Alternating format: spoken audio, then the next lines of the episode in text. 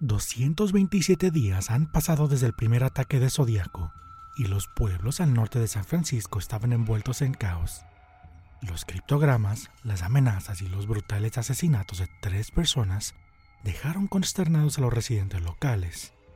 Lo que debía ser una época de amor y paz, con miles de jóvenes hipsters rondando las concurridas calles californianas, tenía ahora una mancha muy negra con la llegada de Zodíaco. Un asesino en serie acechaba a sus víctimas, se burlaba de la policía, guardaba recuerdos sangrientos de sus asesinatos y alardeaba sus atrocidades al mismo tiempo que jugaba con la mente de los ciudadanos a través de los medios de comunicación.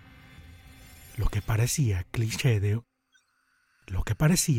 de una película hollywoodense en ese entonces dejó de ser ficción y se volvió realidad.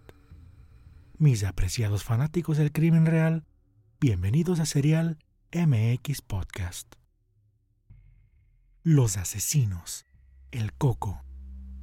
Si hay algo que hemos aprendido de la historia, es que en ambos casos se trata más de una terrible realidad que de ficción.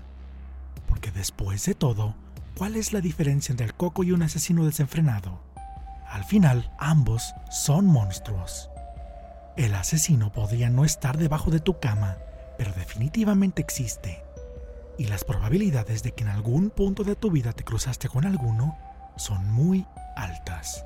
Definitivamente no fue el armario, pero quizás sí en una esquina, en tu escuela o trabajo con la fachada de una persona amigable. Lo más terrorífico es que hay más de uno y caminan entre nosotros. Para lograr descifrar su existencia es importante conocer su psicología, sus orígenes y el entorno social en el que se desarrollan. Yo soy David Reyes, estos son nuestros archivos, esto es Serial MX, un podcast donde tus pesadillas fueron realidad. Muy buenas noches mis apreciados seguidores, bienvenidos a Serial MX Podcast, episodio número 14, la continuación de Zodiaco. La semana pasada concluimos con la descripción de los primeros criptogramas y hoy nos vamos a trasladar a septiembre de 1969, casi dos meses después de la última carta de Zodíaco enviada a un periódico. En el condado de Napa, a finales de septiembre de 1969, la mayoría, si no es que todos los residentes locales, estaban ya al tanto de que había un asesino en serie suelto por las calles de California. No tenía identidad, pero al menos ya tenía un nombre, Zodíaco. La tarde del 27 de septiembre, los amigos Brian Hartnell y Cecilia Shepard eran estudiantes universitarios y habían decidido tomarse un tiempo libre para relajarse en el lago Berriesa. La playa, que se encontraba alrededor de un enorme lago artificial, era un lugar absolutamente hermoso, pasto recién cortado y árboles muy bien cuidados por donde quiera que voltearas. Los atardeceres en este lugar son de lo más bello que el norte de Napa, California, tiene para ofrecer. Probablemente fue por esto que Brian y Cecilia eligieron esta hora para acomodarse cerca de un árbol y tender una cobija para acostarse. El picnic transcurría sin mayor relevancia, pero en un cierto punto Cecilia notó a un hombre que permanecía en la sombra de unos árboles cercanos y le comentó a Brian que había un hombre escondido a lo lejitos, un hombre que parecía que los observaba. Obviamente, Brian vio al mismo hombre a la lejanía, pero sin pensar más en ello, decidió hacer caso omiso de su presencia y ambos prosiguieron con su agradable velada. Después de unos minutos, la pareja notó que el hombre se acercó un poco más, y vieron cómo el sujeto se puso encima un extraño disfraz con capucha cuadrada. El sujeto salió de entre las sombras y comenzó a caminar hacia ellos. Notaron que este disfraz era de color negro y en el centro había un círculo con una cruz blanca cosida, una especie de tiro al blanco.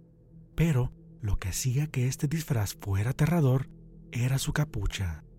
La capucha tenía cuatro esquinas, como si fuera de un verdugo de la época medieval. El atacante se aproximó a sus víctimas con pistola en mano y les dijo que era un reo que había escapado de una prisión de Montana o de Colorado, que necesitaba su dinero y las llaves de su auto para escapar a México. Brian y Cecilia simplemente pensaron que estaban siendo asaltados. Aunque Brian dijo posteriormente que pudo haberle quitado el arma a su asaltante, también dijo que no quería provocar que las cosas se tornaran peor y terminaran lastimando a Cecilia. Así que, intentando llevar la fiesta en paz, decidieron cooperar con el atracador y fueron sumisos a sus órdenes. En las mentes de estas víctimas, las cosas terminarían pronto, ¿verdad? El asaltante sacó de entre su ropa cuerda que se usa para tender la ropa, la cual ya estaba precortada para este momento, y le pidió a Cecilia que por favor amarrara a Brian. En los ojos del agresor, esto fue una manera de neutralizar a la mayor amenaza, o sea, que Brian no tuviera la oportunidad para defenderse. Posteriormente, Cecilia también fue amarrada. Una vez que ambos estaban en el suelo, Brian le preguntó al asaltante si de verdad estaba cargada su arma. El sujeto abrió el cargador y le enseñó las balas en símbolo de que esto no era un juego. Después, el asaltante rechazó las llaves y cartera de Brian, acompañado de un incómodo momento de tensión entre las tres personas. El verdugo sacó de entre sus ropas un arma que nadie había visto, una navaja de 30 centímetros de largo con la cual comenzó a apuñalar a Brian en la espalda. Apuñalando al menos seis veces en la espalda al joven, Brian tomó la decisión que fingir estar muerto era su mejor opción.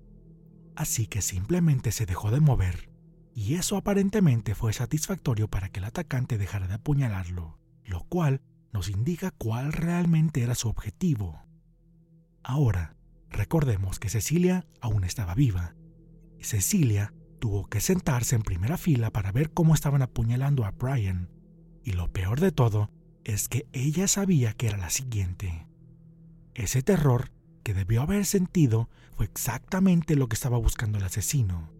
Ese era su objetivo. A diferencia de Brian, y sabiendo que estaba por morir, Cecilia luchó con todas sus fuerzas para poder tener una oportunidad de sobrevivir a este sádico ataque. A causa de esto, el salvajismo con el que Cecilia fue apuñalada fue mucho peor.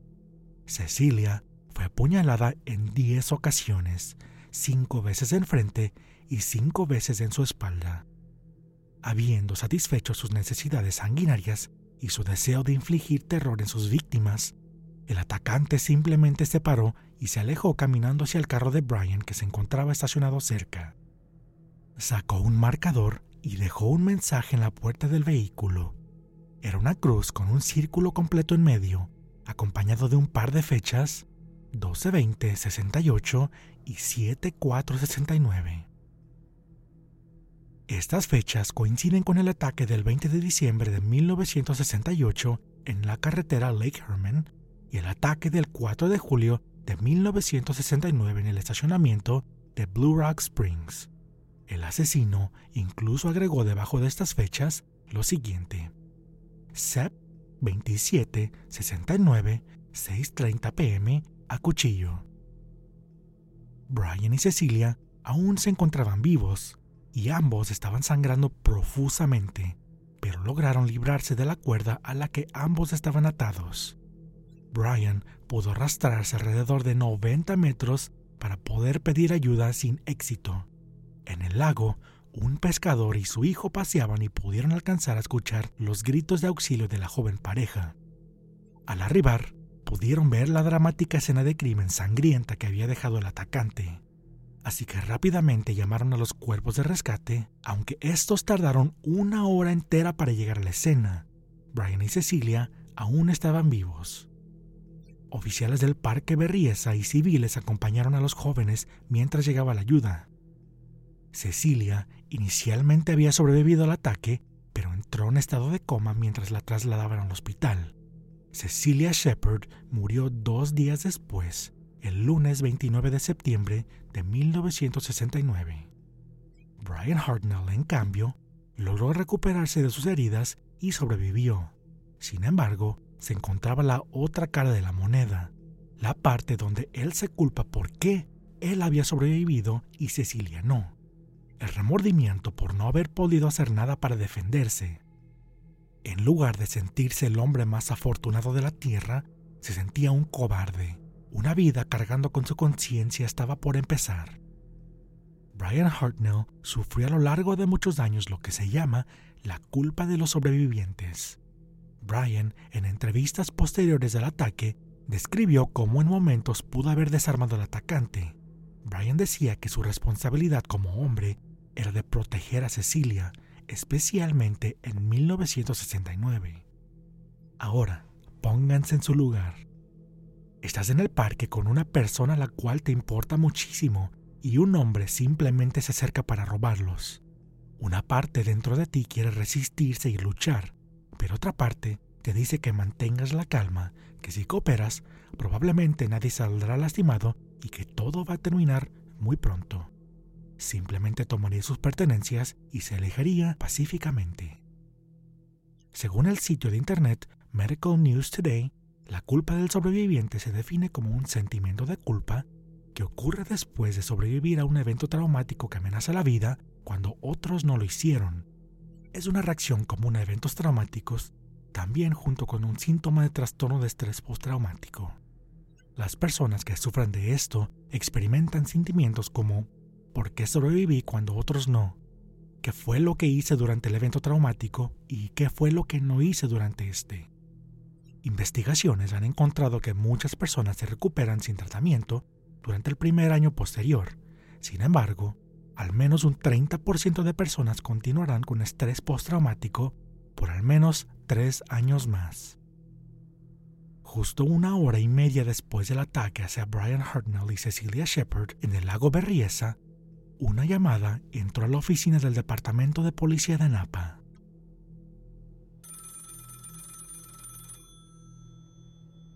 Quiero denunciar un asesinato. No, un doble asesinato. Están a dos millas al norte de la sede del parque. Iban en un Volkswagen Carman Guía Blanco. Yo soy quien lo hizo. La llamada fue rastreada inmediatamente a un teléfono público, justo afuera de un auto lavado, solamente a 43 kilómetros de la escena de crimen. Zodiaco se acababa de adjudicar su tercer ataque oficial. Lo que sea que haya tenido como objetivo, Zodiaco había pasado de ser un simple asesino sorpresa a ser una mente maestra criminal la cual llevaría terror directamente a los ciudadanos de San Francisco. Solo dos semanas después habían pasado del asesinato de Cecilia Shepard y el ataque a Brian Hartnell en el lago Berriesa, y en la noche del 11 de octubre de 1969, un taxista de la ciudad de San Francisco llamado Paul Stein, de 29 años, desafortunadamente recogió a un pasajero en Union Square.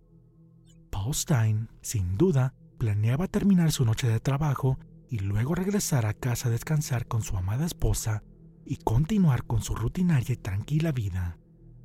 Paul en todo momento creyó que sería como cualquier otro pasajero, que una vez que llegaran al destino designado, simplemente pagaría su pasaje y continuaría con su camino. Sin embargo, aquel hombre ya había ideado otros siniestros planes para él. Paul Stein llevó a su pasajero a su destino en el lujoso vecindario de Presidio Heights, llamado así por la gran base militar ubicada a dos cuadras al norte de su frontera. Justo antes de llegar a su destino en la esquina de las calles Washington y Maple, el pasajero le pidió a Paul Stein que por favor condujera una cuadrita más, hacia la esquina de las calles Washington y Cherry. Estando aquí, y por motivos que nadie ha logrado entender hasta la fecha, Paul Stein recibió un disparo en la nuca, muriendo al instante.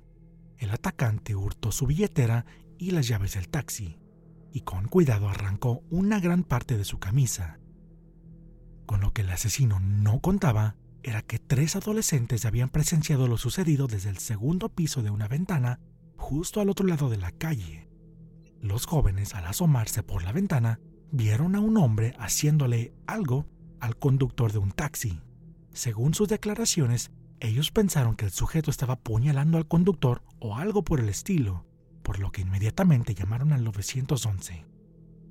Lo curioso y sobre todo muy desafortunado era que mientras estaban en la llamada con la policía y describían lo que estaban viendo, algo salió terriblemente mal. El despachador de la policía describió a las patrullas circundantes que el sospechoso era un hombre negro en lugar de uno blanco, como los chicos le habían descrito. Los jóvenes testigos vieron por completo lo que estaba sucediendo. El sospechoso salió del taxi, se pasó por afuera hacia el asiento del conductor y parecía limpiar algo dentro del carro, para luego irse y simplemente caminar hacia el norte. La policía inmediatamente lanzó una búsqueda masiva, pero con una descripción inicial errónea, las consecuencias serían devastadoras. Incluso, como resultado, cuando los oficiales Donald Falk y Eric Zelms observaron a un hombre caucásico caminando sobre la calle Jackson, nunca lo detuvieron ni lo interrogaron. Minutos valiosos habían pasado cuando finalmente se transmitió la descripción correcta del sospechoso. La descripción de los oficiales coincidía con el sujeto que habían visto, y aunque se llevó a cabo una búsqueda de la zona, no obtuvieron resultado alguno. El hombre visto por los oficiales Falk y Zelms era un sujeto de 35 a 45 años, de 1.78 metros de altura, pecho amplio, cabello corto y con lentes gruesos. El sujeto no parecía llevar nada consigo y según la policía no hubo intercambio de palabras entre ellos. Para las autoridades, el asesinato de Paul Stein inicialmente se había registrado como un simple robo, un robo con consecuencias fatales. Paul Stein, para todos, solo fue un cuerpo en lo que ahora es una famosa fotografía de la escena de crimen, atrapado siempre en el tiempo, inmortal pero sin vida. Como todos nosotros, Paul Stein estaba preocupado por su futuro, aunque nunca tendría uno, para poder pagar sus estudios universitarios y sobre todo cuidar a su familia. Stein trabajó como taxista, así como una variedad de trabajos. Buscaba una oportunidad para una vida cómoda y un futuro estable. Mientras Zodiaco disfrutaba de su libertad, Paul Stein se quedó congelado en esa horrible fotografía. Ahora es solo un número más en la lista de la historia de este asesino. Sin embargo, la situación estaba por escalar de manera exponencial. Dos días después, el lunes 13 de octubre de 1969, una carta llegó a las oficinas del periódico San Francisco Chronicle de parte de Zodiaco. Una empleada del periódico fue quien abrió una carta a la cual se le cayó un pedazo de camisa completamente empapada de sangre. La carta comenzaba de una forma peculiarmente familiar y cito: Este es el zodiaco hablando. Soy el asesino del taxista de anoche en la calle Washington y Maple. Para probarlo, aquí hay un pedazo de camisa manchado de sangre. La carta en sí se burlaba de la policía por no haberlo capturado cerca de la escena de crimen pero lo que describió Zodiaco en su carta pudo haber sido la oportunidad más cercana que la policía tuvo para atraparlo. Zodiaco afirmaba que en realidad los policías Fox y Zelms habían hablado con él la noche del asesinato. Supuestamente, los policías le habían preguntado si había visto a algún sospechoso recientemente y que él les dijo que sí. El mismo Zodiaco les dijo a los oficiales que había visto a un sujeto corriendo y estaba apuntando a varios con una pistola. Zodiaco sugería en la carta que de haber escudriñado el lugar apropiadamente, lo habrían atrapado, en lugar de estar haciendo carreritas y ver quién hacía más ruido con su motor. Incluso dijo que para la próxima vez los policías simplemente debían estacionarse y esperar a que el asesino saliera de entre los arbustos. La carta terminó con una amenaza que generó conmoción, miedo y provocó pesadillas para la policía y padres de toda el área de San Francisco. Los niños de la escuela son buenos blancos. Creo que acabaré con un autobús escolar alguna mañana. Solo dispararé la llanta delantera y eliminar a los niños cuando salgan brincando. Atentamente, Zodiaco. Esta carta en sí es terrorífica por sí sola, porque ahora sabemos que Zodiaco es capaz de cometer actos extremos de violencia y ahora estaba amenazando a niños.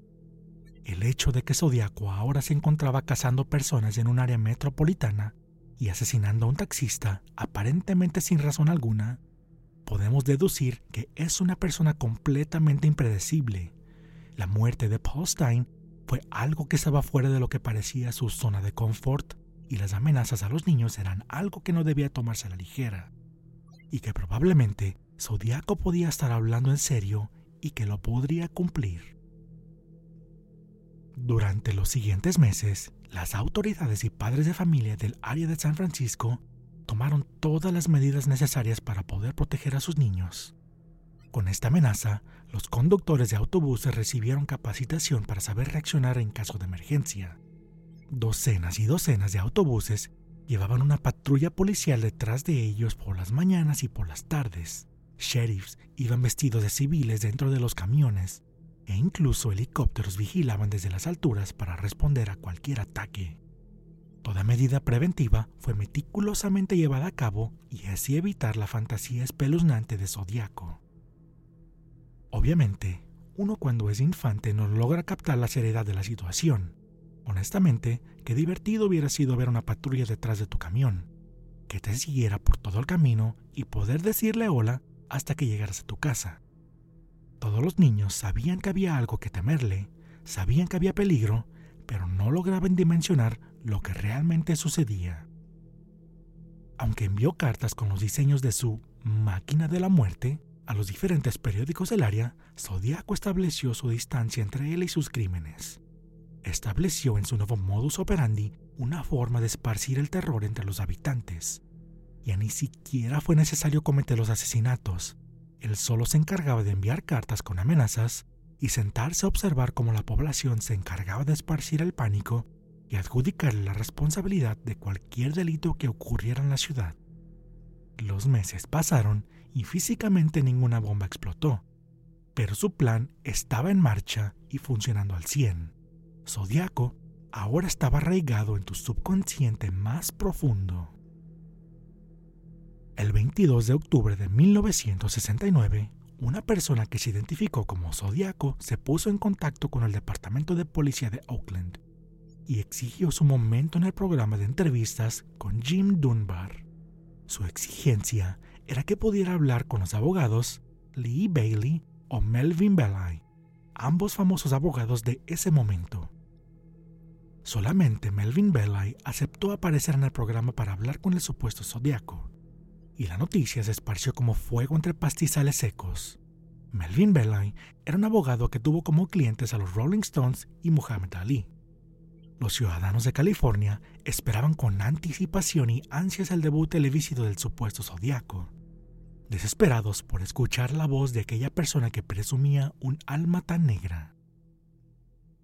Para la llamada, las autoridades trajeron a los testigos que pudieron escuchar en primera persona su voz, Brian Hartnell, sobreviviente del ataque en el lago Berriesa, y dos operadoras telefónicas que habían recibido las llamadas de Zodiaco al reportar sus ataques. Nadie sabía en lo absoluto qué esperar de este momento tan aclamado. Los ataques de Zodiaco parecían que iban en escalada. Cinco asesinatos oficiales, seis meses entre los primeros dos ataques, tres meses para el del lago Berriesa, y solo dos semanas después del ataque a Paul Stein en San Francisco. El periódico LA Times, un periódico que hoy en día tiene 30 millones de lectores mensualmente, reportó que la amenaza de su próximo crimen movilizó una de las persecuciones más grandes, una de las olas más masivas de preocupación pública en la historia de San Francisco. Así que como era de esperarse, miles y miles de personas sintonizaron su televisión a las 5 pm de la tarde del 22 de octubre de 1969. Melvin Belli apareció en el programa para hablar con el supuesto zodiaco en vivo. El teléfono no estaba intervenido y en 12 ocasiones consecutivas el teléfono sonó una y otra vez, pero la persona seguía colgando. En una de estas ocasiones, un hombre por fin pudo contestar. El sujeto dijo que su verdadero nombre era Sam. Sam le contó a Melvin Belli que tenía dolores de cabeza, dolores de cabeza que le llegaban cada vez que mataba a un chico. Dijo que jamás se iba a entregar. La llamada concluyó no sin antes decir que mataría a todos los niños. Estas palabras quedarían marcadas en la historia como la voz real de Zodiaco. aunque Brian Hartnell y las dos operadoras de teléfono dijeron lo contrario. Dijeron que definitivamente esta persona no era la misma con la que habían hablado aquella noche tan oscura en sus vidas. Pero, fuera del aire, Melvin Belay logró comunicarse nuevamente con Sam, quien le pidió al famoso abogado que se reuniera con él en el suburbio llamado Daly City, al sur de San Francisco. Así que dentro de una tienda de artículos de segunda mano, Melvin Belay esperó junto con oficiales infiltrados para arrestar a Zodiaco. Pero más de una hora pasó y el asesino jamás se apareció. Los medios de comunicación, las autoridades y los ciudadanos de California no tuvieron otra alternativa más que esperar y ver si Zodiaco asomaba su cabeza. Por dos meses no hubo rastro alguno de Zodiaco. La situación se había tornado fría. Y no fue sino hasta el 20 de diciembre de 1969 que Melvin Belay, el abogado que supuestamente habló con Zodiaco, recibió una carta extraña en la puerta de su casa. Zodiaco había enviado una tarjeta navideña directamente a Belay, junto con un pedazo de tela manchado de sangre. La tarjeta afirmaba que la tela sangrienta pertenecía al taxista Paul Stein, su última víctima. La carta más reciente de Zodiaco mostraba una cara que nadie nunca había visto en el asesino, un hombre que aparentemente estaba desesperado y sin poder controlarse escribió lo siguiente, y cito, Por favor ayúdame, no puedo mantener el control por mucho más, porque esta cosa que está dentro de mí no me deja pedir ayuda. Atentamente, Zodiaco. Después de que Melvin Belay recibió la tarjeta navideña de Zodiaco, Belay publicó una columna en el periódico en donde lo invitaba a verlo en privado, cuando y donde el asesino quisiera. Pero el resultado no fue lo esperado por el abogado, porque tan solo días después, en plena víspera de Navidad, Zodiaco llamó por teléfono a la casa de Belay, y aunque no lo pudo encontrar, sí dejó un mensaje de voz. Melvin Belay inmediatamente llamó al FBI para que se involucrara en la investigación. Una llamada a tu casa de parte del asesino más buscado en California no es algo que quisieras en tu vida. Los detectives Tosky y Armstrong se encargaron de partir de este momento y un dispositivo para rastrear llamadas fue instalado en la casa del abogado. Eventualmente, las llamadas continuaron y las autoridades lograron rastrear el número que los llevó a un hospital psiquiátrico. Un paciente de nombre Eric Weil era quien estaba detrás de las llamadas. Eric era un hippie adicto que terminó muy mal la época de paz y amor y las autoridades dijeron que fue él quien habló con Melvin Belay en el programa de Jim Dunbar. No está claro cómo fue que las autoridades llegaron a esta conclusión, pero eventualmente Eric Wilde fue descartado como sospechoso de ser el asesino zodiaco. Algo importante en lo que se tiene que hacer hincapié, la tarjeta navideña que el abogado Melvin Belay recibió fue exactamente un día después de que la revista más famosa del país, Times plasmó uno de los rostros más infames de la historia en su portada. Una historia que todos nosotros como fanáticos del crimen real conocemos de una forma u otra. El artículo decía, y cito, El 19 de diciembre de 1969, la extraña historia de Charlie Manson y su bizarra familia fueron acusados de asesinato. La vida, el sexo y las drogas en una familia que vivía en la orilla de la sociedad bajo la mística dominancia de Charlie Manson. Manson daba las órdenes y la familia los ejecutó. ¿Fue esta tarjeta navideña y las llamadas del abogado Melvin Belay un intento desesperado por permanecer en los primeros planos? ¿Acaso Zodiaco ya había pasado de moda y se le acabaron sus 15 minutos de fama? El circo mediático con el que llegó Charlie Manson y su familia arrastró a los medios de comunicación por meses durante su juicio político pero Zodiaco aún no estaba dispuesto a perder su momento de gloria. Curiosamente, después de diciembre de 1969 y por un año entero, las 11 cartas que Zodiaco envió a las autoridades y a los periódicos del área de California llegaban uno o dos días después de la publicación de algún artículo relevante sobre la familia Manson y sus crímenes. Las cartas contenían un tono desesperado por atraer la atención hacia Zodiaco y su número de víctimas que aparentemente eran falsos. Zodiaco pedía que la prensa le diera a él la atención que según él se merecía. Después del último ataque confirmado de Zodiaco, Paul Stein, Zodiaco escribió muchas cartas, pero parecía no estar involucrado en cualquiera de estos. Nunca se encontró pista alguna que lo incriminara. Se convirtió poco a poco en alguien que podía aparecer en cualquier momento. La persona al lado de ti mientras comprabas despensa, tu vecino o un extraño con quien chocabas a la vuelta de la esquina. Pero a la vez, Zodíaco se convirtió en la sombra de historias más importantes que la de él. Un cero a la izquierda comparado con la fama que los medios y el país le dieron a Charlie Manson. Conforme terminaron los 60 y comenzaban los 70 la era de los asesinos en serie más reconocidos nació. De alguna forma, Zodíaco quizás vio esto venir a lo lejos. Quizás vio que su tiempo había terminado y quizás vio los sanguinarios que fueron los Randy Graft, Charlie Manson, Ed Kemper, Ted Bundy, James DeAngelo, entre otros. Tal vez sentía que estaban por encima de sus crímenes y de cierta forma lo único que le quedaba era dar un paso de costado y retirarse. Pero la historia de Zodiaco tal vez no termina aquí. El 22 de marzo de 1970, Kathleen Jones, una mujer que tenía ocho meses de embarazo, se dirigía a ver a su madre. Kathleen también iba acompañada de su hija de 10 meses en el asiento trasero del automóvil. Mientras conducía sobre la autopista 132 en el condado de San Joaquín, Kathleen se orilló después de que un buen samaritano le apuntó a su llanta y le dijo, Oye, tu llanta está floja, estableciendo así una oportunidad perfecta para aprovecharse de la vulnerabilidad de la joven madre. Kathleen se detuvo al igual que el buen samaritano. El sujeto se encargó del problema supuestamente apretando los birlos de sus llantas. Los birlos son básicamente los tornillos gruesos que mantienen las llantas de un carro en su lugar. Al estar arreglado el problema de su auto, Kathleen Jones arrancó primero, y no pasaron más de 20 metros cuando la llanta de su vehículo se desprendió lo que el buen samaritano realmente había hecho fue que aflojó los birlos con un siniestro propósito.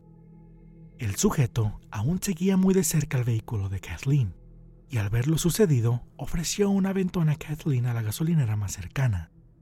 Según declaraciones de la propia Kathleen Jones, el viaje para encontrar una gasolinera tomó más de tres horas, y ella describió este viaje como algo silencioso, incómodo y sin rumbo fijo. Sospechando lo peor y confiando en sus instintos, al arribar a una intersección, Kathleen Jones se lanzó del vehículo en movimiento junto con su hija y huyeron hacia un campo de cosechas. Kathleen y su hija se escondieron hasta que pudieron ver que el buen samaritano se alejó de la escena.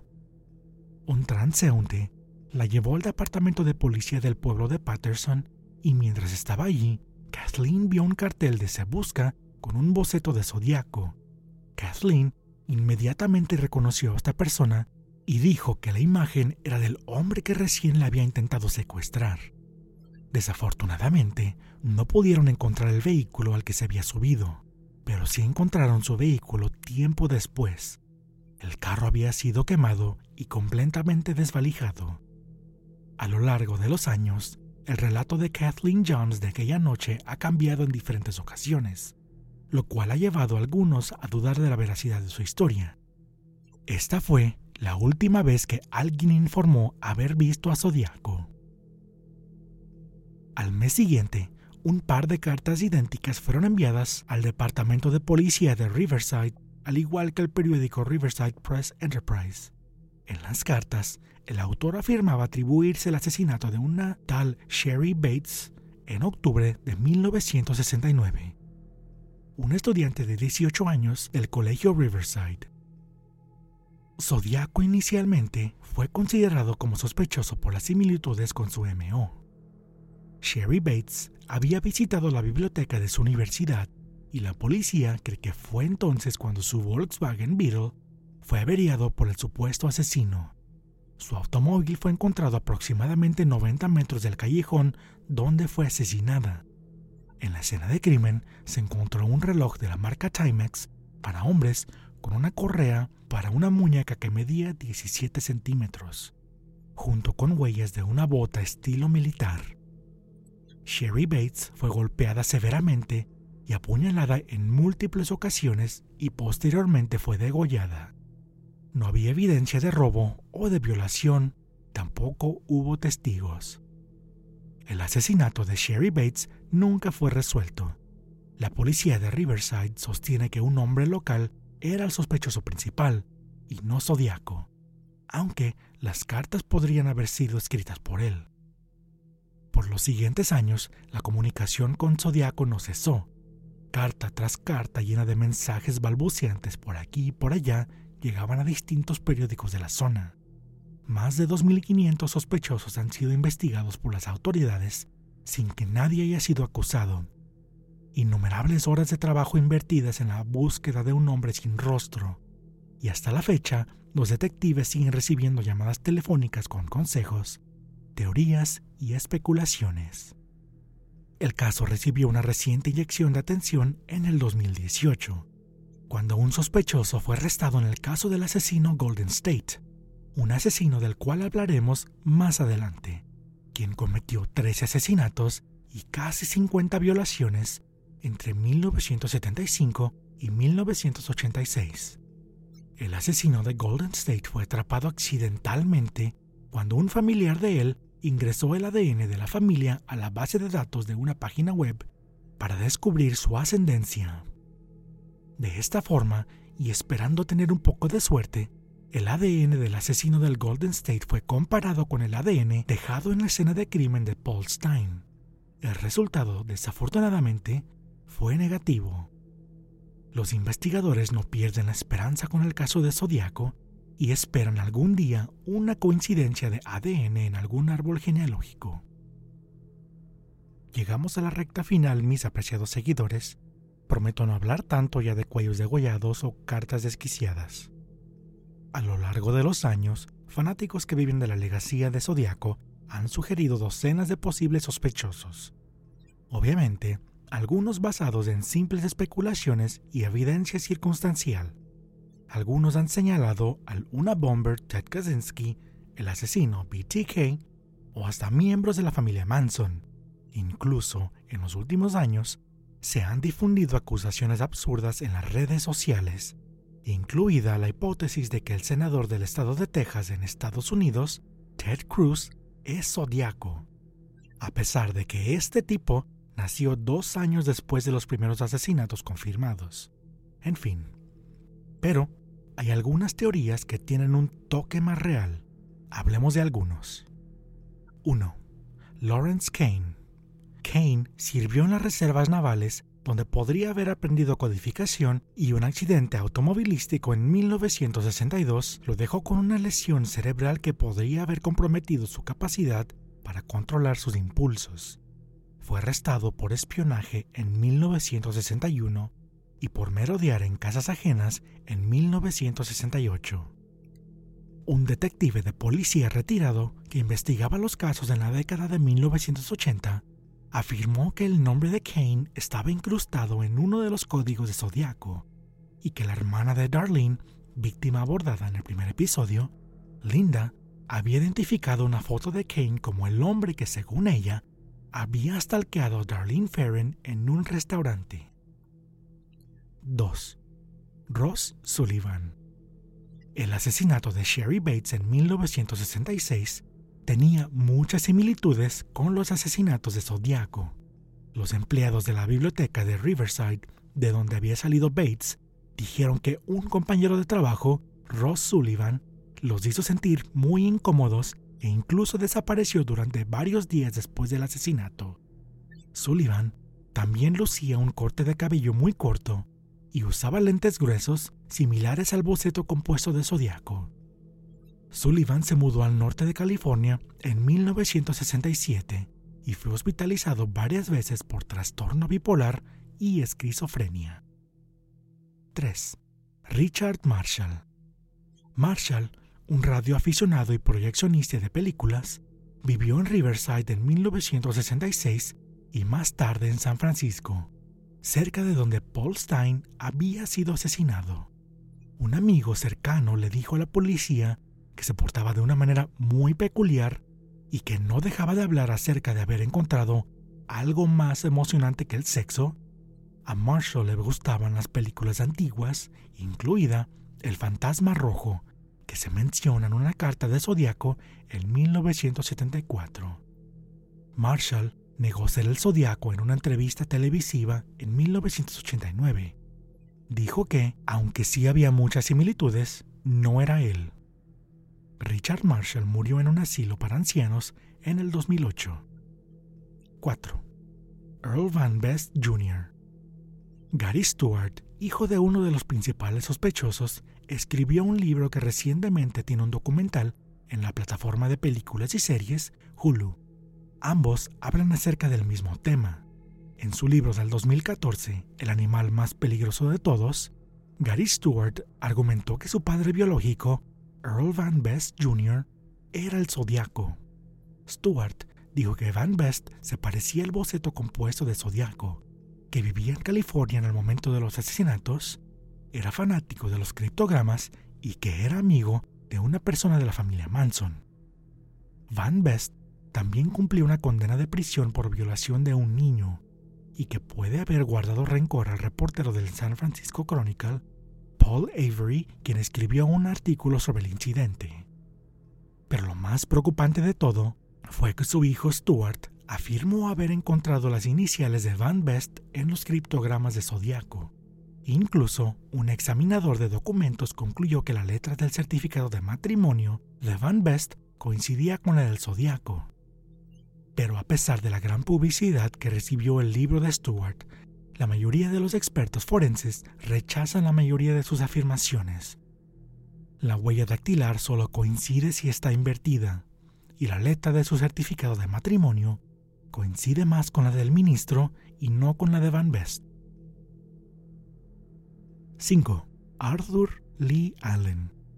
Representado como el principal sospechoso en el libro de Robert Gray Smith llamado Zodíaco, que también fue la base de la película del 2007 con el mismo nombre, Lee Allen fue interrogado por la policía en 1969 y nuevamente en 1971, aparte de numerosas redadas que le hicieron a su casa, después de que un amigo cercano a él le dijo a las autoridades que Lee Allen había hablado de querer matar gente.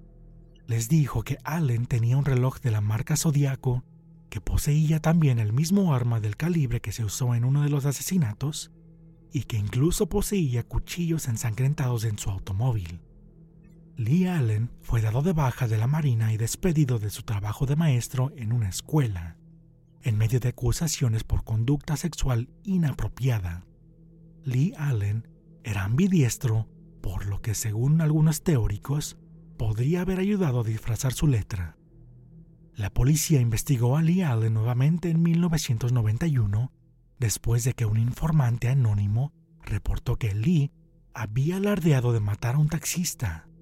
En ese momento, Michael Mageau, víctima abordada también en el primer capítulo, quien sobrevivió al ataque de Vallejo, identificó una foto de Lee Allen como tirador. Según el investigador Michael Butterfield, de quien obtuvimos la mayoría de nuestra información, argumenta que Arthur Lee Allen parece un buen sospechoso siempre y cuando solo quieras encajar las piezas del rompecabezas a fuerzas. Arthur Lee Allen no coincidía con las descripciones de testigos de Zodíaco, sus huellas no coincidían con las dejadas en la escena del crimen de Paul Stein, ni con la huella de la palma de la mano dejada en una de las cartas. Tristemente, si es que Arthur Lee Allen no fue el asesino, realmente le arruinaron la vida, pero si lo fue, se llevó consigo sus secretos a la tumba, después de morir a causa de un infarto en 1992. La gente siempre quiere un final. Los finales permiten concluir ciclos y brindan satisfacción y paz mental. Ojalá que algún día podamos cerrar el ciclo de zodiaco y no tengamos que cortarnos el cabello para poder superarlo. Cada aniversario que pasa de algún asesinato de zodiaco significa que perdemos otro año sin alguna conclusión. Perdemos también a las personas que estaban involucradas en el caso, perdemos sus experiencias, sus memorias e información que podrían ayudar al caso el día de hoy. Así que, ¿qué se puede hacer? Solo queda esperar a que alguien en su lecho de muerte confiese, junto con alguna prueba de evidencia, o que algún familiar lejano ingrese su ADN en la base de datos de alguna página de Internet para descubrir sus árboles genealógicos. Inevitablemente se nos acaba el tiempo, y si Zodiaco aún está allá afuera, también se termina para él y probablemente está aterrorizado. El caso hasta la fecha sigue abierto y los investigadores aún están al acecho. Mis apreciados seguidores, esto fue el final de la saga de Zodiaco. Espero que les haya gustado mucho.